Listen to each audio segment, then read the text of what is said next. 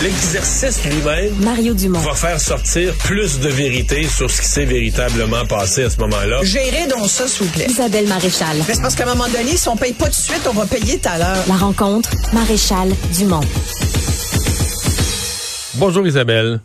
Bonjour Mario. Alors, on va se parler du euh, docteur Boileau, de sa recommandation, quand même assez euh, simple, euh, qui est vraiment une recommandation. On n'est plus dans les obligations, dans les interdictions, mais on demande aux gens qui, à la veille d'un réveillon, d'un souper, d'un dîner de Noël, se font de la fièvre, sont malades, de ne pas joindre le groupe. Est-ce que tu penses que ça va être respecté? Écoute, sincèrement, je pense que les gens euh, sont devenus un peu réfractaires à ce genre de message. Puis pense qu'on peut pas les blâmer non plus. Ça fait quasiment trois ans qu'on vit avec euh, une pandémie. Euh, il y a beaucoup de Québécois qui ont déjà eu la COVID. Le docteur Boileau le, faisait remarquer. Il y a à peu près 60% des gens de 60 ans toutefois, selon le directeur de la santé publique, qui ne l'ont pas attrapé, qui sont donc plus à risque d'être malades. C'est à eux qu'il faut penser. Mais effectivement, moi, je je doute que les gens suivent cette recommandation parce qu'on nous dit si vous avez des symptômes, ben c'est dix jours pour se tenir à l'écart. Il faut vraiment être isolé pendant dix jours pour pas contaminer les autres. ça, ça veut dire que tu n'as pas de partie de Noël. Tu comprends? Si tu as quelques symptômes, tu n'as pas de temps des fêtes, tu peux oublier ça. Puis les gens ont un tel besoin de socialisation en ce moment. Les gens sont vraiment tannés. Là, je pense qu'on le sent. Ouais, mais si t'as pas de Noël, tu peux-tu te reprendre au jour de l'an? C'est parce que parce que mettons que tu as l'influenza tu l'as solide, là. Tu es dans ta pire journée le soir du réveillon. Mais tout le monde va l'avoir euh, trois jours après, là. Tu vas, tu vas donner... Tu vois, je, regardais, tu as raison de dire ça, je regardais les, les, périodes d'incubation de chacun de, des trois principaux éléments, parce que là, maintenant, on parle de la triple pandémie, là, une façon euh, c'est pas forcément une pandémie. Pas, une triple épidémie, mettons. Mais, mais disons qu'on c'est le terme qu'on utilise pour que les gens comprennent qu'il n'y a pas que la COVID, même si le docteur Boileau l'a dit encore aujourd'hui, c'est encore le virus qui inquiète le plus. Pourquoi? Parce qu'il circule beaucoup plus vite, parce qu'il est beaucoup plus grave que les autres en termes de risque du risque de le, de le vivre mal. Je peux t'en parler. Moi, je l'ai eu, puis sincèrement, ça faisait longtemps que j'avais pas été malade comme ça. Il y en a qui vont dire, ben moi, écoute, euh, je testais positif, puis j'avais aucun symptôme, les chanceux. Mais quand même, les gens, plus ils sont âgés, plus ils ont des, des, maladies euh, chroniques, par exemple, euh, ou immuno, euh, des immunosuppressés, par exemple, ils vont avoir plus de risques de se ramasser à l'hôpital. La contagion est très active. C'est ça qu'il qui, qui est venu nous dire, surtout aujourd'hui, c'est que si on pense que ça s'est un peu calmé au cours de l'automne, il y a eu un pic. Je regardais encore les tableaux tout à l'heure. Il y avait eu un pic au mois de mois d'octobre, mais c'est vrai que depuis octobre, euh, ça s'était légèrement, tu sais, ça avait été un peu sous contrôle. mais on, dit ça, mais il y avait. pensait plus trop. On, dit ça, Isabelle, mais il y avait, mettons, euh, parce qu'on les annonce plus à TV, mais il y avait 8 morts, 10 morts, 12 morts par jour. Euh, Puis on n'est jamais descendu en bas de 1200 personnes, mettons, hospitalisées COVID. Là, on dit toujours, ouais, mais ils sont pas tous là à cause de la COVID. Il y en a, mettons, la moitié qui sont là avec, tu sais, mettons, ici, ils ont eu un accident, ils se sont cassés quelque chose, puis ils ont aussi la COVID, mais il y en a quand même la moitié qui sont là vraiment à cause de la COVID. Et là, on est revenu à 2000 à l'hôpital. Ça veut dire On a dépassé le, pic il y, a, un jour, le fameux 2000 hospitalisations qui a avec toujours la été COVID. un peu comme... Oui, exactement, de COVID. On est à 2081 euh, au moment où on se parle. C'est beaucoup, de personnes hospitalisées à cause de la COVID. Et ce que le docteur Boileau disait et qui disait pas lors de la dernière mise à jour qu'il nous avait faite il y a plusieurs semaines, qui avait un peu le même ton où il nous parlait de l'importance collectivement de se responsabiliser, où il nous disait c'est un peu l'espèce de gros bon sens qui doit faire son effet ici, c'est-à-dire si tu sais que tu es malade, ben contamine pas les autres à côté, surtout si tu les aimes, tiens-toi loin. C'est un peu la même chose, tu sais, qui nous dit, sauf qu'aujourd'hui, la situation est différente. Et tu vois, j'ai euh, euh, essayé de voir un peu dans, avec mes contacts médicaux comment ça se passait dans les urgences de Montréal, entre autres à Maisonneuve-Rosemont, tu vois, aux soins intensifs, entre autres. Mais ils sont pleins, là, tu sais, ça, ça se contrôle. Il n'y a pas que des patients COVIDés, il y a toutes sortes de gens qui sont là avec toutes sortes de maladies, mais c'est sûr que la COVID est un enjeu qui, qui les inquiète parce que le virus circule vraiment beaucoup. Et, euh, et les variants aussi. L'enjeu, c'est les variants. Moi, ce que je comprends, c'est, cet été, c'est le BA4, le BA5. Là, maintenant, ce qu'on nous dit, c'est que 80% des cas de COVID, c'est le fameux BQ1 ou le 1.1, c'est des variants beaucoup plus contagieux.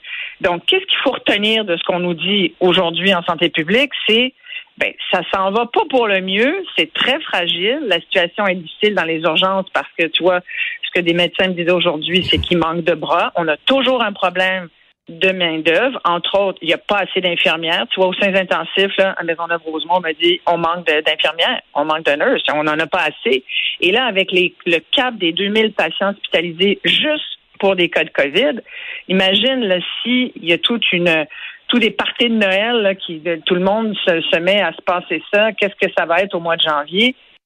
C'est inquiétant. Sincèrement, ce que ça nous rappelle, c'est que c'est loin d'être fini, c'est qu'on vit toujours dans une hmm. pandémie et, et qu'il faut euh, se responsabiliser. C'est ça qui ça nous rappelle. Hein. Mais je, je, ramène la question là, de, de, du docteur Boileau, est-ce que les gens vont, vont suivre ses recommandations ou pas? J'ai quand même eu l'impression qu'il avait... Euh, c'est un docteur Boileau qu'on connaissait pas qui a parlé aujourd'hui, beaucoup plus mordant. Je parle dans le choix des expressions. Là, tu veux pas être le cave là, qui va infecter tout le monde, qui va rendre tout le monde malade trois jours après. Euh, le, une autre métaphore qu'il a utilisée assez intéressante là, cette année, le bébé Coupe Stanley, que tout le monde se passe puis l'embrasse. C'est bon, hein? que tout le monde se passe et l'embrasse. Pas le temps de faire ça tout. Non, mais j'ai trouvé qu'il a été imagé direct. Je me suis demandé est-ce que c'est pas la bonne façon? De, toute façon, les gens vont faire ce qu'ils veulent. Là sont libres, il n'y a, pas de, pas de police de ça. Mais est-ce qu'il faut pas un petit peu les brasser puis leur parler un langage imagé mais franc, là, un peu dur? Moi, je me suis dit que non, ça nous rappelle le docteur Arruda, ses tartelettes et ses, courbes qu'il fallait aplatir. Euh, euh, fortement. Mais effectivement, j'ai l'impression que peut-être qu'on lui a dit, là, va falloir des images fortes pour que le monde comprenne, parce que sinon, ils comprendront pas. Euh, et, c'est vrai qu'à partir d'aujourd'hui, toi, si tu calcules 10 jours, tu arrives, euh, au 24, tu arrives au, au, réveillon. Surtout que, tu vois, je relisais le communiqué de l'année dernière à pareille date. C'était la même affaire qu'on nous disait. Les rassemblements étaient autorisés à Noël, mais on nous invitait à la plus grande prudence. C'est exactement ce qu'on fait aujourd'hui. Ouais, sauf qu'on euh, était dans la vague de Micron. C'était pas la même affaire exactement, là. Non, et, ce qui était différent aussi, c'est que l'année dernière, euh, le calendrier scolaire, tu sais, il y avait des gens qui, qui avaient décidé d'enlever leur enfant de l'école quelques jours avant. On avait euh, réduit le calendrier scolaire euh, en fonction justement de, de, pour éviter ça, pour éviter qu'il y ait une plus grande propagation à Noël. Là, cette année, le calendrier scolaire, il s'étire jusqu'au 23 dans la plupart des écoles au Québec. Là, tu auras comme à peine une journée entre la fin des classes puis le début des congés de Noël, puis des rassemblements, des parties de famille. C'est ça qui est inquiétant. Puis je pense que c'est ça qui inquiète la santé publique, qui leur fait dire faites attention, soyez responsables. Puis tu sais, le masque, là, je pense qu'il faut y revenir. Tu sais, moi, je l'avoue, je, c'est plus un réflexe que j'ai. Je sais pas toi, mais moi, je l'ai plus, ce réflexe. Euh, je l'ai plus, puis je l'ai plus, mais j'en ai mis un dans mes poches de manteau. Je me suis dit. Euh, oui, voilà. Ben, en même temps, je sors pas énormément. Je pas... Mais, si j'allais dans un commerce où c'est plein de monde, je le mettrais. Voilà, c'est ça. Moi, je suis obligée de me dire, oh mon Dieu, j'ai plus de masque. Avant, j'avais toujours un dans ma sacoche. Écoute, je n'avais j'ai déjà été avec le paquet au complet dans mon sac. Après ça, tu sais, plus ça avançait, moins j'en avais. Parce que de temps donne, il y a toujours quelqu'un qui en a pas. Puis bon. Mais là, aujourd'hui, j'avoue, j'en ai même pas dans mon sac à main. Là, il faut que, ou tu sais, dans mes affaires, dans ma poche, j'en avais dans toutes mes poches avant. Là, il va falloir se remettre sur ce mode-là, tu vois, je pense que ça nous, le, discours va finir par nous, rendre, nous rentrer là-dedans, puis qu'on revienne à, ce qu'on maîtrisait jusqu'à il n'y a pas si longtemps, c'est-à-dire les règles sanitaires de base. Tu, tiens loin, tu t'embrasses pas. Je pense que ça, il faut éviter que le monde s'embrasse. Puis si déjà on se collait moins dans le temps des fêtes, tu vas me dire, ben oui, mais c'est fait pour ça. Mais c'est quand même super important. Dans les lieux publics, les transports en commun, je regardais comment les experts, il y avait un article du Journal de Montréal, comment les experts vont-ils se protéger dans le temps des fêtes? Ben d'abord, ils font juste des petits groupes de juste leur famille. Euh, euh, la bulle familiale, le masque de rigueur, puis euh, puis d'éviter évidemment euh, éviter si tu sais qu'il y a quelqu'un qui euh, qui risque d'être euh, plus à risque justement ben de pas aller le visiter. Tu sais j'entendais ton entrevue là sur des personnes âgées. C'est à elles qu'il faut penser euh, parce qu'elles sont effectivement plus à risque de contracter c'est tu sais, mettons une personne qui tousse, qui fait de la fièvre, tout ça, est-ce qu'on va visiter, est-ce qu'on rentre dans une RPA, est-ce qu'on rentre dans un CHSLD, est-ce qu'on rentre dans moi, je pense que non. Ben, il me semble que c'est clair que, non. bien dit, euh, c'est clair que non. Isabelle, tu la fameuse triple pandémie, là, tu sais, COVID influençant, puis le virus respiratoire syncytial. Tu sais, j'ai regardé les taux d'incubation, tu en parlais tout à l'heure, la grippe, là, c'est 1 à 4 jours. Le VRS, c'est de 2 à 8 jours, mais la COVID, on dit encore, c'est sur le site de Santé publique euh, du Québec, on dit encore c'est 1 à 14 jours. Si on avait un peu slacké là-dessus pendant une certaine époque, on disait après 5 à 7 jours, c'est moins pire. Là, on est revenu à 10 jours d'isolement, 14 jours d'incubation. Fait que je pense qu'il n'y a pas de chance à prendre. Hmm. Tu voulais me parler de ses parents. En fait, on a on a d'abord vu un cas qui a été judiciarisé aux États-Unis, en Caroline, et on a eu ensuite ce questionnement au Québec des parents ou des gens, pour eux-mêmes ou pour leurs enfants, mais des gens qui ne veulent pas, dans une transfusion de sang, avoir je mets le mot toujours entre guillemets, du sang vacciné, comme si le sang changeait, là, mais... C'est ça, ouais. Écoute, sincèrement, je trouve ça, ça vient me chercher parce que je me dis, voyons donc, ça, c'est tellement symptomatique de la désinformation qui a toujours cours, beaucoup sur les réseaux sociaux. Il semble que ce soit euh, des refus marginaux, c'est-à-dire c'est loin d'être euh, beaucoup de gens, heureusement, qui refusent. Ce sont des patients qui donc ont besoin d'une transfusion sanguine, mais ils refusent cette transfusion parce que le sang provient d'un donneur qui a été vacciné contre la COVID. Mais en fait, j'ai fait une entrevue avec Emma Québec et ce qu'ils disent, c'est on le sait pas, là. Il n'y a pas de différence. Ça, il n'existe pas une telle chose que du sang vacciné. Donc, quelqu'un va donner du sang.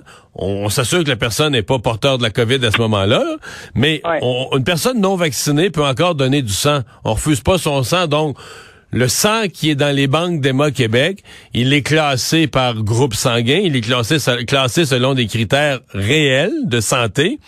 Mais vacciné, non vacciné, c'est pas un critère. C'est pas quelque chose. Comment tu peux le savoir? mais moi, ce que je trouve étonnant, c'est comment ça se fait qu'il y a des gens qui vont préciser ça. Là. Non, mais c'est parce qu'ils ont lu. Ben, ça, tu l'as dit, c'est la désinformation. Ils ont lu des ah, conneries, puis là, ils sont pris avec ça. J'en juste pas. Ouais, j'en reviens pas. surtout si c'est. Tu sais, t'en as besoin. Puis même si on leur dit, écoutez, si vous n'avez pas de, de, de sang de donneur, euh, une des conséquences, c'est qu'on va peut-être être obligé de reporter ou d'annuler votre intervention chirurgicale. Mais il, me sent en tout cas au Québec, je sais pas si c'est parce qu'il y a un tabou, on veut pas le dire, on veut pas pointer du doigt ces gens-là, mais il semblerait qu'il y en a pas vraiment eu, que ça a été demandé plusieurs fois, mais qu'on explique, puis qu'il n'y a pas de cas, par exemple, de gens qui, qui auraient quasiment euh, auraient mis leur vie en danger ou refusé une transfusion nécessaire ils, disent qu'ils ont eu des échos de certains professionnels de la santé, comme quoi euh, il y avait demandé. des gens effectivement. Ouais, ça avait été demandé. mais bon, après, euh, combien il y en a, euh, on ne le sait pas. Mais juste, écoute, il y en a, il y en aurait qu'un petit groupe que ça serait déjà trop. C'est, juste le fait d'en faire une nouvelle, je trouve ça quand même assez étonnant que des gens en viennent à risquer pour leur santé parce que dans leur tête, euh, du sang de gens qui ont été euh, vaccinés contre la COVID, c'est comme si c'était du sang contaminé. Il y a déjà eu des cas de sang contaminé qui ont donné des maladies mortelles à des millions de gens sur la planète. Euh, je pense euh, à l'hépatite C qui a été donnée lors de transfusions sanguines à, des millions de personnes, que ce soit en Europe, au Canada, ça a été un énorme scandale. Alors de ramener ça, de considérer que du sang peut être contaminé, entre guillemets, là, je dis ici, je, fais attention quand même aux mots, là, je le mets entre guillemets par des, des, euh, des vaccins COVID. Je me dis, mon Dieu, mais que pensent ces gens-là? il faut vraiment être complotiste pour en arriver jusque-là. moi, ça me, ça me dépasse, je t'avoue. C'est bien triste, c'est certain. Eh, merci. Oui, vraiment. Merci, Isabelle. Merci, Mario.